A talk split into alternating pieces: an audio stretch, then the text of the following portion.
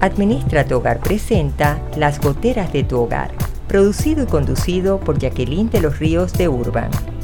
Un espacio para compartir e interactuar conectados con bienestar, calidad de vida, familia y hogar en compañía de Jackie Urban.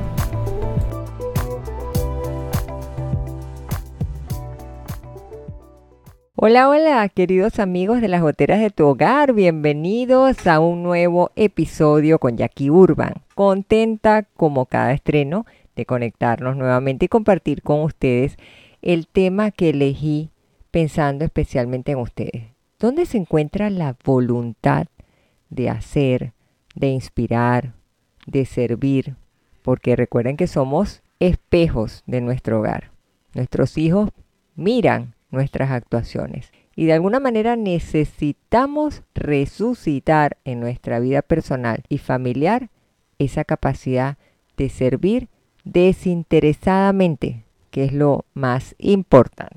Saludamos también a la gran familia de Radio Claret Digital, quienes simultáneamente transmiten desde su señal www.radioclaret.net y en la comodidad de tu celular que puedes descargar su aplicación Radio Claret Digital y te será súper fácil poder conectar con toda la programación, evangelizando al mundo por internet. Vamos a comenzar la parte, yo diría que conceptual, que es lo, lo que a mí me gusta siempre para tener claro un panorama y de ahí entonces derivar lo que son las aplicaciones, los consejos para simplificar la vida en una casa. Cuando yo me puse a hurgar un poquito como buen ratón de biblioteca, encontré que la voluntad es la capacidad humana para decidir con libertad lo que se desea y lo que no se desea. Entonces, de alguna manera, ahí está manifiesto el deseo o la intención que tú tengas de que algo se logre. Eso que tú deseas, tú vas a querer materializarlo. La palabra voluntad se utiliza también para referirse a esfuerzo, a coraje, a determinación.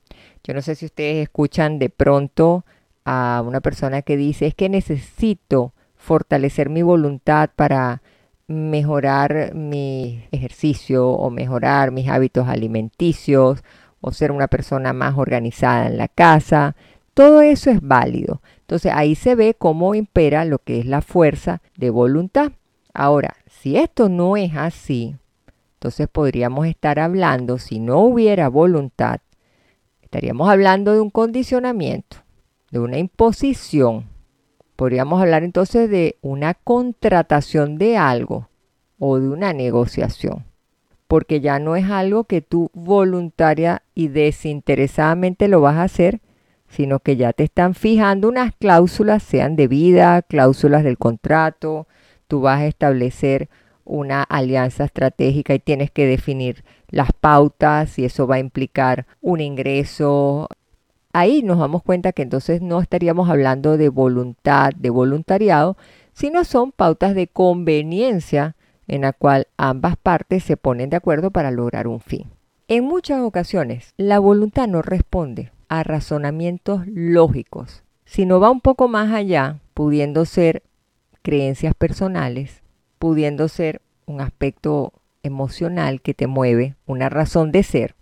Puede llegar a ser también una parte sentimental que te sensibilizas ante hechos determinados y tú dices, ¿y por qué no cooperar, poner mi intelecto, poner mis manos, poner mi corazón y unirme a? Entonces, puede haber un interés que aflore dentro de tu ser.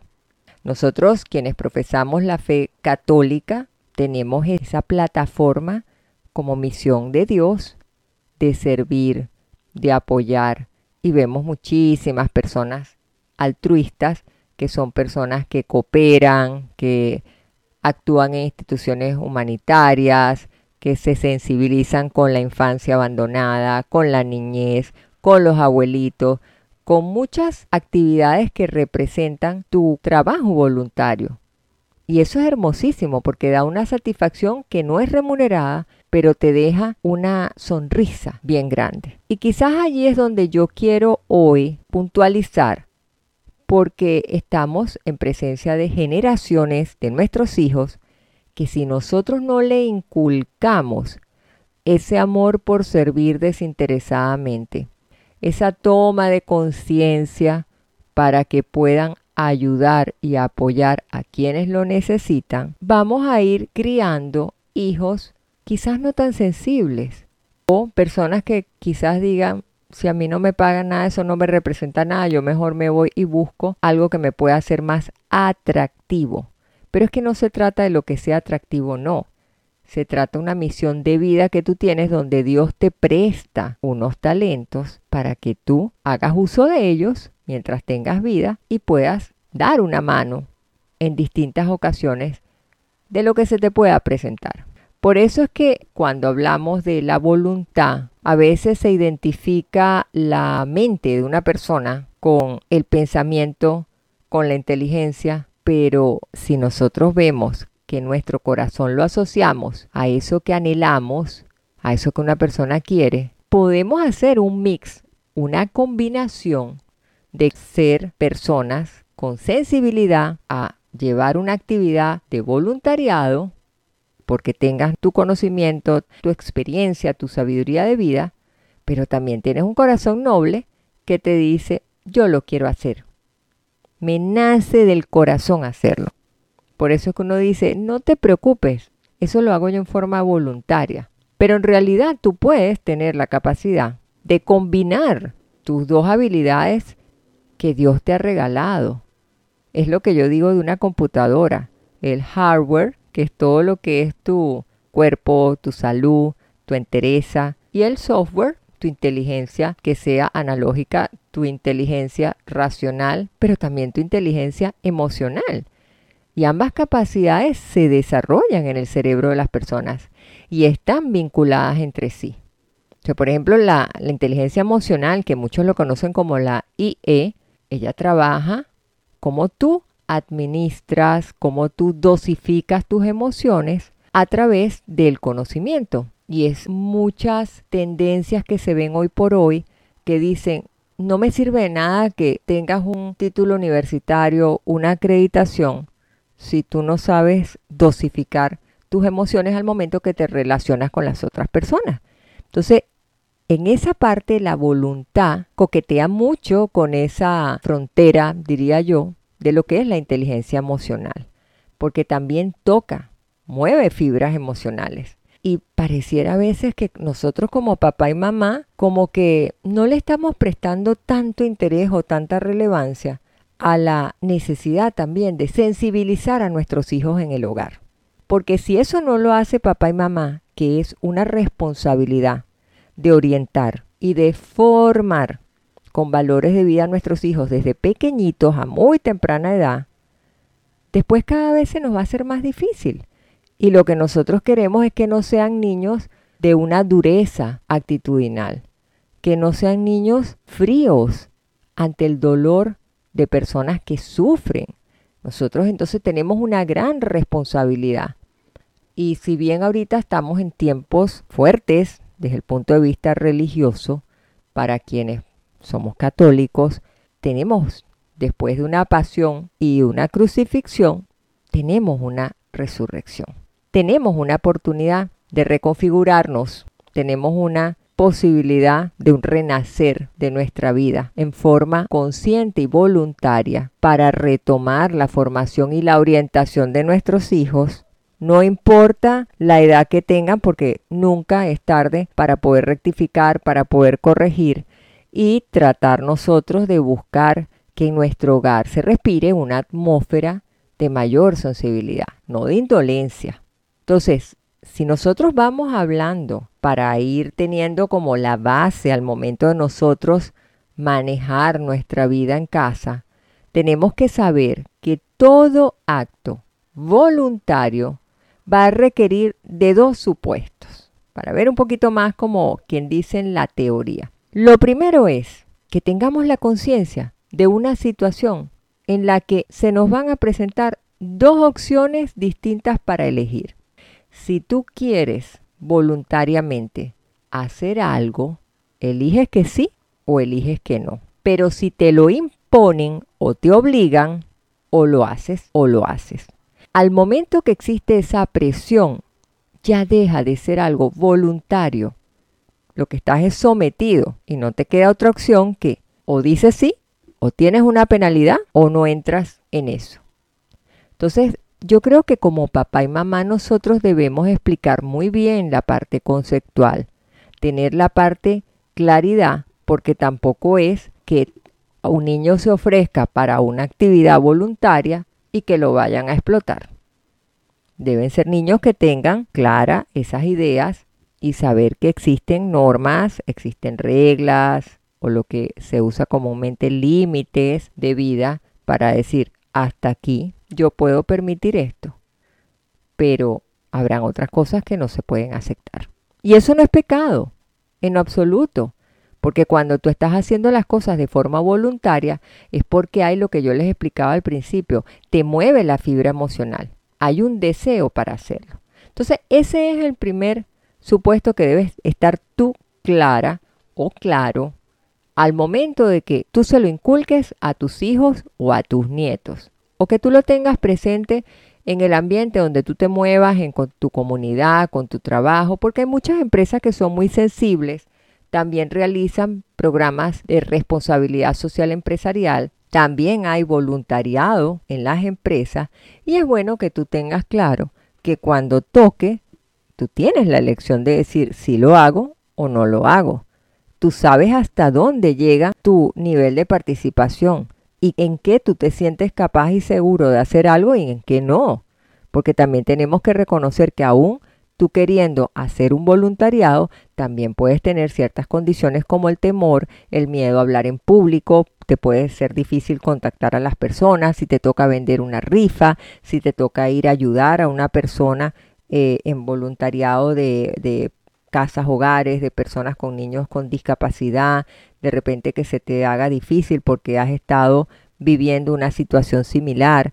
De hecho, incluso hay instituciones donde tú tienes que trabajar con personas que pueden tener una situación de salud y a ti te hacen una entrevista psicológica porque no necesitan a una persona voluntaria que lo que vaya es a superar un duelo o que vaya a conectar con una emoción negativa, sino es que haya una disposición de trabajo, un compromiso de trabajo, que de eso vamos a hablar también, pero donde no te lo impongan, pero tampoco es que tú te sientas como un mártir sufriendo algo que no te estás sintiendo cómodo. Por eso es que tienes esa segunda elección de decir, no, yo no me siento capaz para hacer esto y ya está. Es como que te digan a ti, voluntariamente te gustaría ir de viaje en un avión y tú digas, no me monto en el avión, no me siento segura. Ya, si era voluntaria, dices que no, pero si a ti te dicen tienes que montarte en el avión y tienes que ir, y si no lo haces, pierdes tu trabajo, tú tienes que atenerte a las consecuencias, porque ya no es voluntario, ya te lo están imponiendo en tu puesto de trabajo. Ahora, el segundo supuesto es que la elección que tú tomes viene como consecuencia de haber reflexionado y de haber tomado en cuenta los pros y los contras en cada una de las elecciones. Tú tienes que saber qué sumas con la decisión que vas a tomar, pero también tienes que conocer qué restas. Tú tienes que saber esos pros y esos contras que te acabo de decir.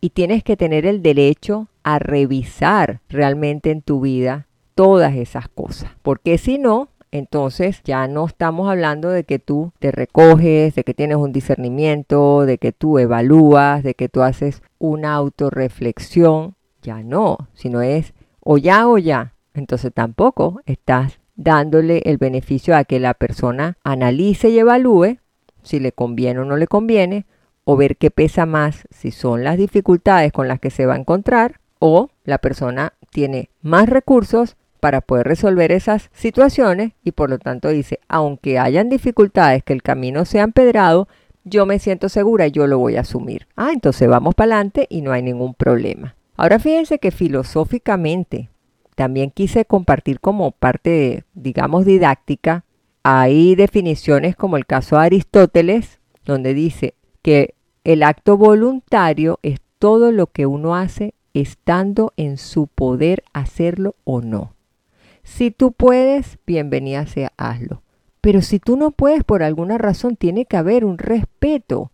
Y eso nos tiene que llevar a nosotros a la sindéresis, a el ser comprensivo, a empatizar, a no imponerte, a no castigarte, a no presionarte, porque son actos voluntarios.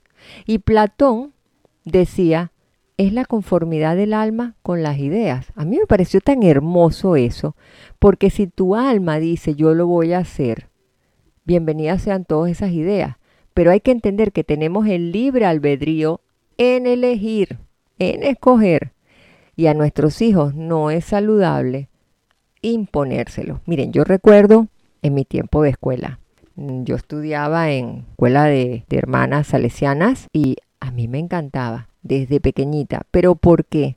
Bueno, porque nosotros venimos de un hogar, de un papá y una mamá que fueron personas muy activas socialmente, de hacer voluntariado, de hacer eh, este, actividades de beneficencia, de apoyar, de donar, de ayudar. Nosotros contamos con la fortuna de venir de un hogar donde mi papá pues tenía una posición que permitía que viviéramos, viviéramos cómodamente, sin ser lujos fatuos, pero sí teníamos una comodidad. Y a mi papá le permitía ayudar. Mi papá ayudaba muchísimo a comunidades de hermanas religiosas, de sacerdotes y de todo.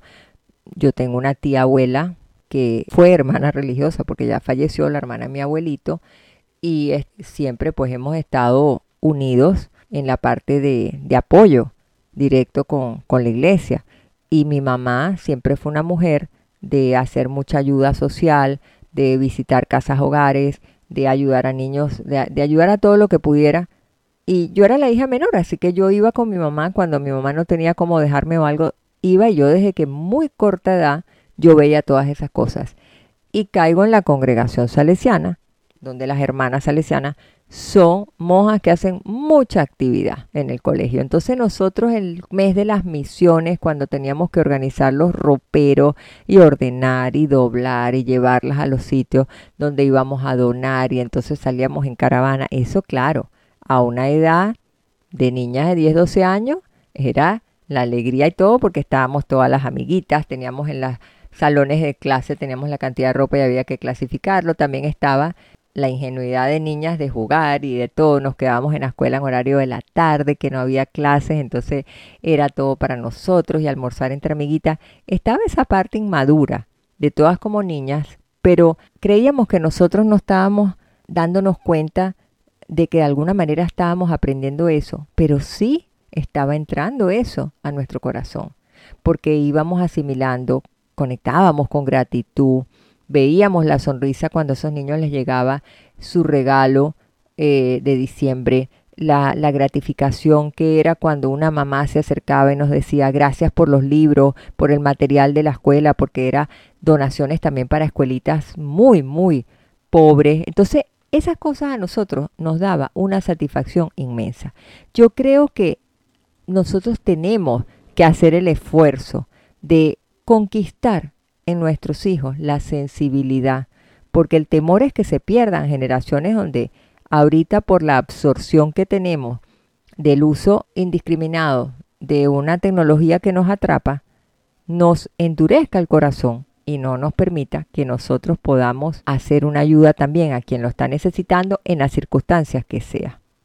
Sócrates decía, el ser humano solo puede querer lo que le parece bueno. Entonces tu voluntariado lo vas a hacer con pasión cuando tú reconoces que algo está bueno. Y si hay algo que tú ves mm, mm, que no te cuadra o antenas desplegadas, ahí tú verás entonces. Entonces la cosa no se ve tan clara como estamos. Entonces esto significa que todo el mundo busca la felicidad. Y esta está no en lo que se habla de un estado positivo y todo el mundo ahorita cambiar y todo el mundo la presión porque tienes que encajar en una sociedad. No, es simplemente es en lograr acciones que sean definibles, que van a contribuir con el bien, que tú vas a hacer cuota aparte con humildad y comprometido a lograr unas metas de alguna comunidad que lo necesite.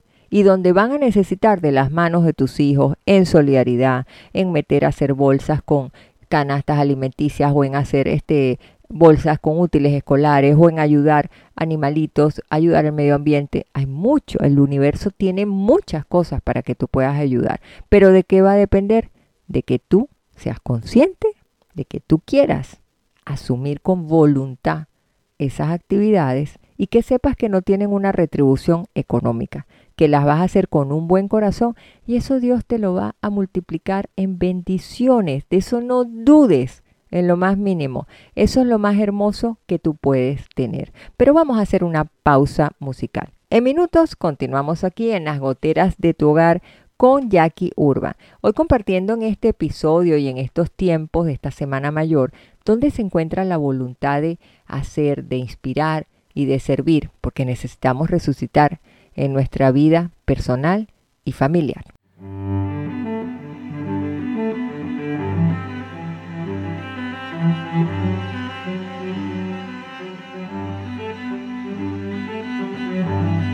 Mm-hmm.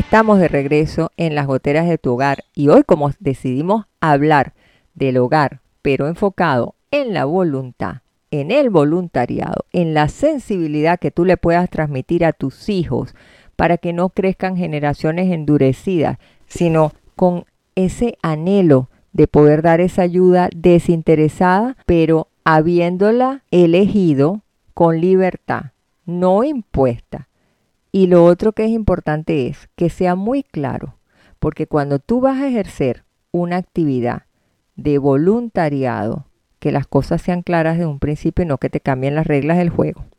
Porque si tú tienes hijos adolescentes que se arrebatan, te van a decir, mamá, tú me dijiste que íbamos a trabajar en esto y al final es que me mandaron para no sé dónde y a mí eso no, no era lo que yo quería o papá, tú me dijiste que íbamos a contribuir con unos niños a enseñar una actividad deportiva y esos niños se arrebataron y dijeron que aquí no, que tenían que ser más allá y ahora me dijeron que tiene que ser de noche, que no tiene que ser de día. Ah, entonces allí las condiciones cambian. Acuérdense que de lo que estábamos hablando en el segmento anterior, tú tienes que tener también la facultad de comprender que habrán cosas en que te toca elegir y saber que tú entre dos opciones es la que tú te sientas cómodo para elegir. Es del don que Dios le dé a tus hijos y te dé a ti a ti como mamá, como papá, para que tú ejerzas esa acción, pero voluntariamente, donde tengas la capacidad de elegir, ¿lo hago o no lo hago? ¿Me comprometo o no me comprometo?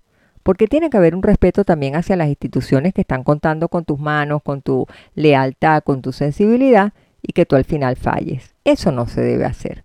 Yo creo que el compromiso y el respeto tienen que ser dos valores que jueguen allí bien, bien, bien de cerca y activamente, porque si no, entonces eso va a crear incomodidades y que las comprendo perfectamente. Pero entonces si estamos en este segundo segmento hablando de recomendaciones y de consejos, bueno, vamos a comenzar pues a decir qué podemos hacer y dónde está nuestra resurrección, cómo podemos renovarnos, cómo podemos reconfigurar nuestra vida en el hogar para ver si nos logramos sensibilizar y logramos servir a Dios como una misión de vida con esos talentos, con esos dones que nos presta cada día para nosotros poder salir adelante sensibles, con un corazón abierto, ayudar al que lo necesita, pero voluntariamente. Sin embargo, como cada estreno me gusta antes que conozcamos los hallazgos de Jackie, que son esos consejitos que resuelven esas goteritas que nos agobian y estresan en casa. Los hallazgos de Jackie que resuelven en tu hogar.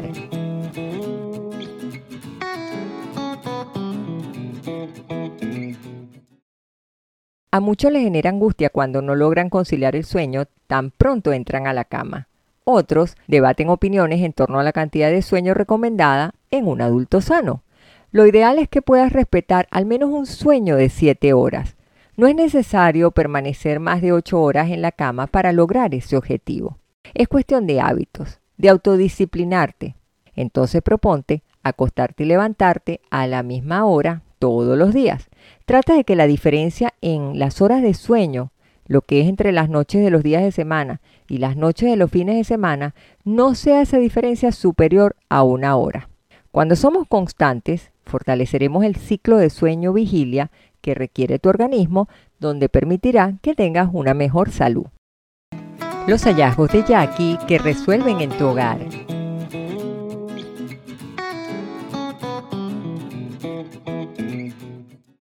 Amigas y amigos, aquí toca entonces ponerle disciplina. Ojo con esas celulares hasta tarde. Ojo con esas televisiones encendidas porque, ay, aquí es que lo que pasa es que a mí me gusta dormir con el televisor prendido porque así me acompaña, porque tengo la lucecita. Eso va deteriorando y fatigando el cerebro. Así que comiencen ahorita a tomar las cosas en serio. Comiencen a crear hábitos, autodisciplinarse y ustedes van a ver cómo van a empezar a sentirse mucho mejor. Y ahora sí, consejo. Miren, tenemos que comenzar por trabajarnos nosotros como mamá y papá. Y lo segundo, entonces empezar a dar lo mejor de nosotros hacia nuestros hijos. La primera pregunta es, ¿qué te hace clic?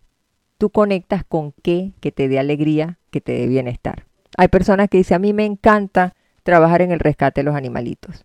Hay otros que les gusta en instituciones conservacionistas. Hay otras personas que les gusta trabajar con niños, otras personas que les gusta hacer un voluntariado en instituciones que están vinculadas con la salud.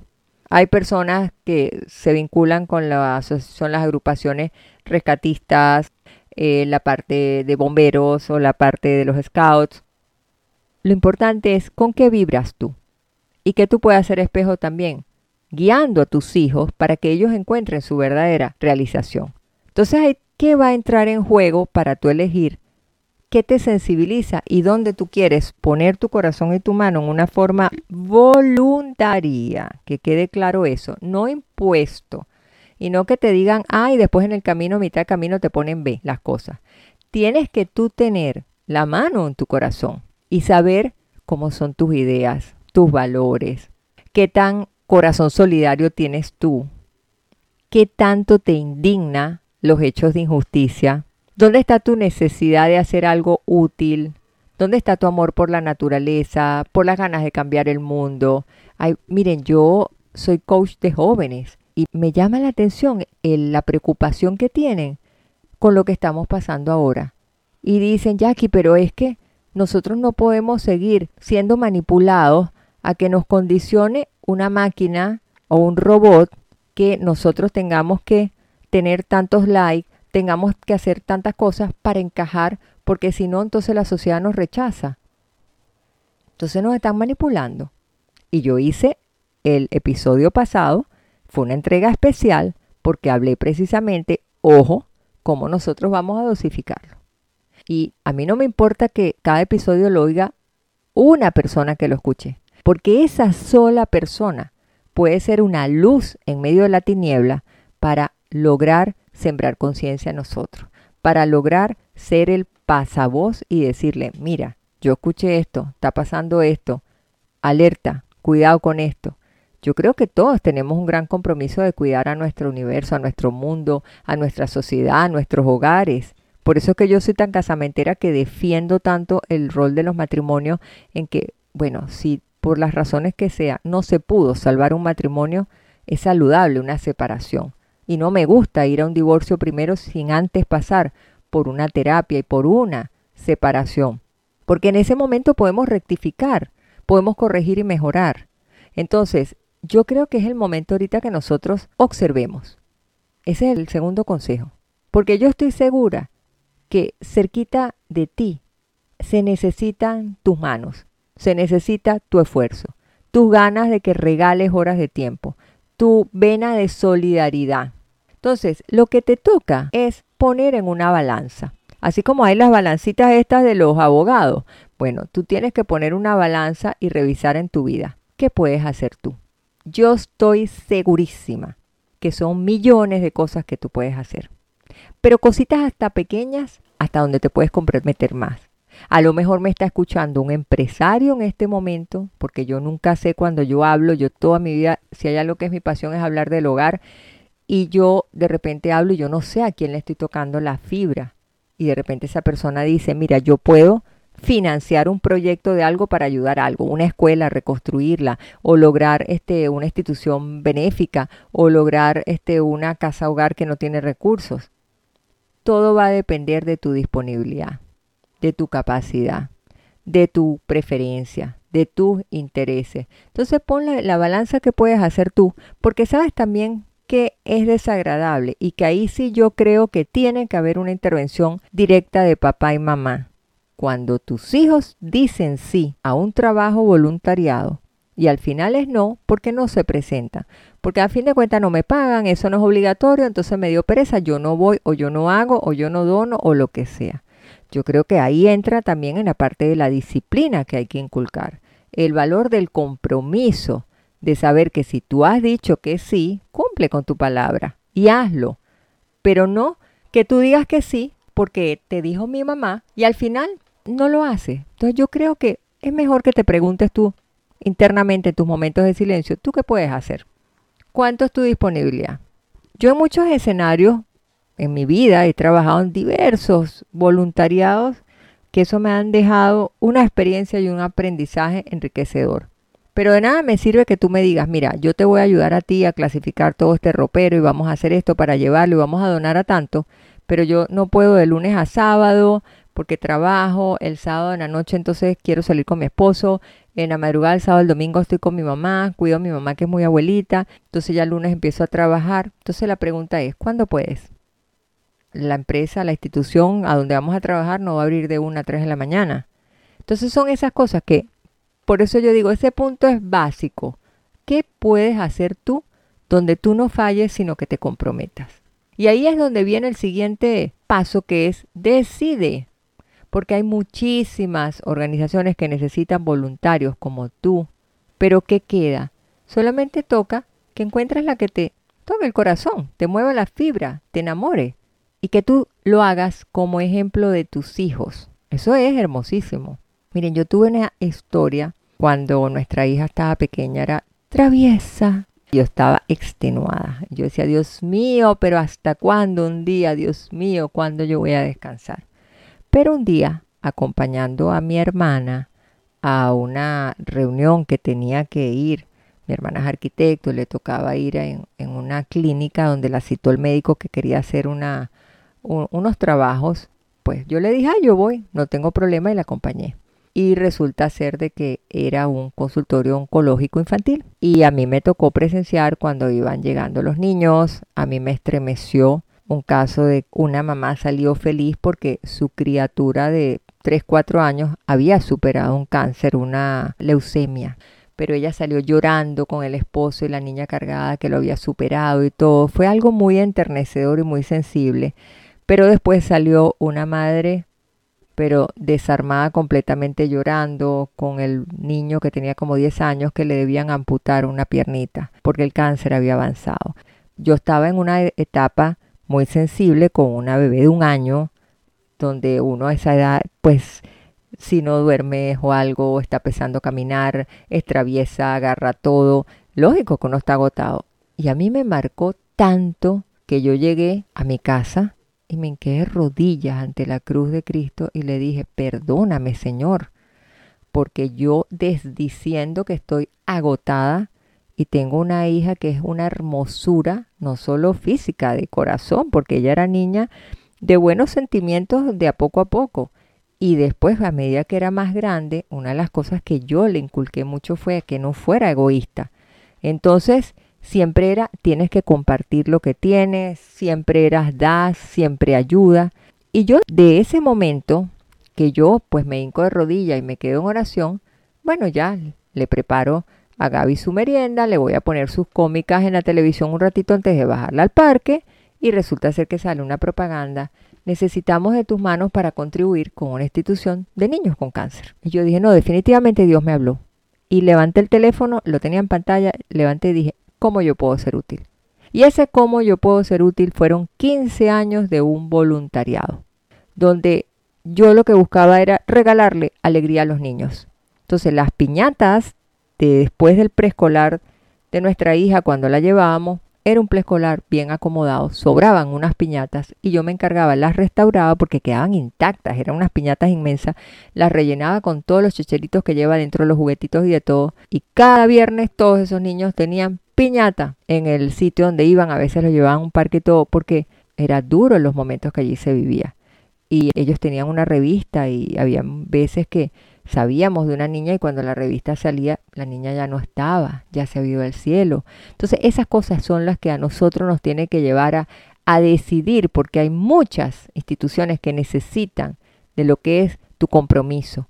Y si tú no comienzas desde pequeño a enseñárselo a tus hijos, ellos no lo van a ver de grande y tú tienes que contemplar también que eso es importante. Vamos a hacer una pausa musical y en momentitos nos volvemos a encontrar aquí en las goteras de tu hogar con Jackie Urban.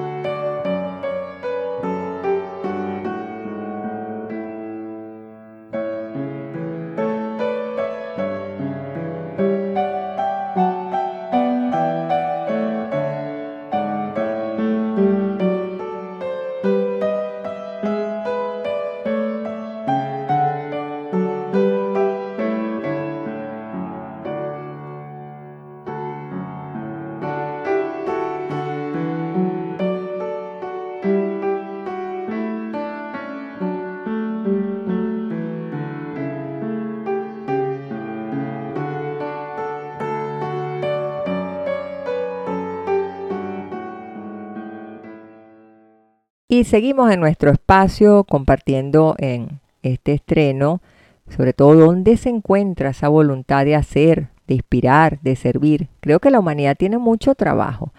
Y ya para darle las últimas recomendaciones, si bien ya decides, actúa, comprométete, entusiasmate, trabaja en el proyecto que elegiste, pero disfruta de la experiencia. Yo en cada experiencia que he tenido de voluntariado los he disfrutado con recuerdos muy lindos te puedes encontrar agruras, te puedes encontrar lágrimas, te puedes encontrar sonrisas.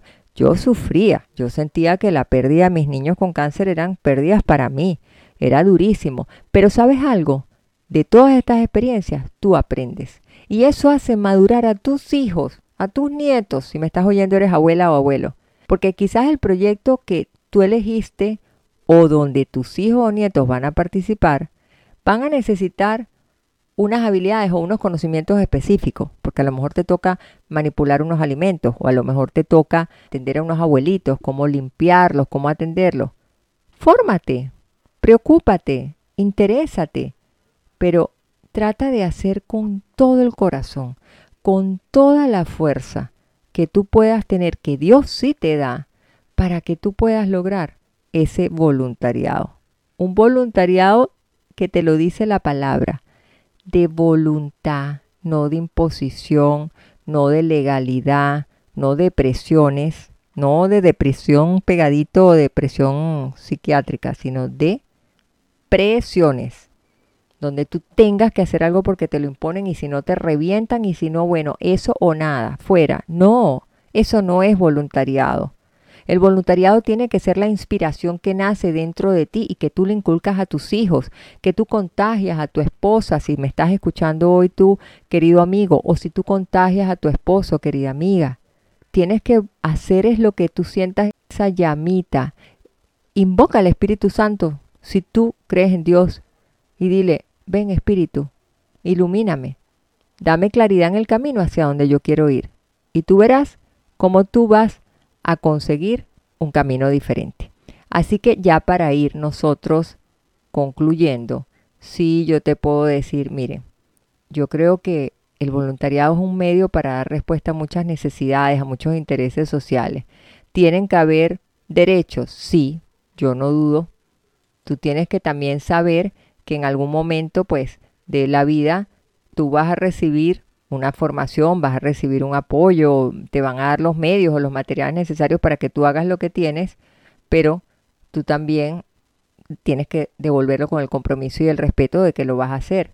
Pero también se te tiene que respetar tu libertad, tu dignidad, tener respeto, reconocimiento por lo que se está haciendo. Entonces yo creo que es saludable en este momento en que a tus hijos los críes, los formes con estos valores de sensibilidad a que ellos sepan que hay una vida diferente a la que ellos están llevando en el hogar. Y que tú puedes regalar alegría, enseñanza, distracción, formación a muchos que a lo mejor no tienen esa posibilidad. Yo creo que nosotros estamos pasando un tiempo muy fuerte. Quienes estén en este momento escuchando este podcast en su estreno, saben que para los católicos estamos en la Semana Mayor. Yo creo que nuestro compromiso ante ese Jesús que resucitará es que seamos ejemplo de lo que nosotros destinemos para apoyar en nuestro trabajo voluntariado y comenzando por inculcárselo a nuestros hijos desde la infancia, a sensibilizar a nuestros hijos, porque cuando hay una crianza respetuosa, el respeto se puede trasladar a tu entorno social. Entonces, aquí yo creo que tenemos trabajo que hacer.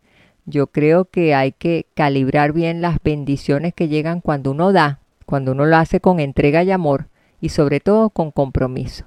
Porque para hacer con voluntad no te tienen que obligar. Ni que firmes contratos, ni una pistola en el pecho. Es dar amor desde bien adentro de tu corazón y que eso lo inhalen tus hijos en casa para que tú se lo puedas inculcar, sea a cuidar animalitos, que los lleves a una veterinaria o unas de estas fundaciones de perritos rescatados o animalitos, lo que tú quieras, en lo que los quieras inculcar, enseñar un instrumento musical a niños que no tengan la posibilidad. Yo creo que eso va a engrandecer en la formación de nuestros hijos a que vean la vida en una forma sistémica, donde el sufrimiento de uno es sufrimiento también de nosotros. Y como punto final, ustedes saben que cada podcast tiene una pincelada reflexiva de cambio y esta vez dice así.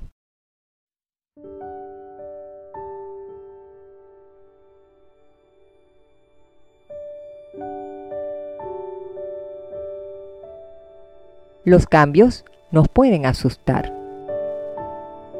Es más complicado de lo que creemos salir de nuestra zona cómoda y enfrentarnos a realidades en las que jamás pensábamos involucrarnos.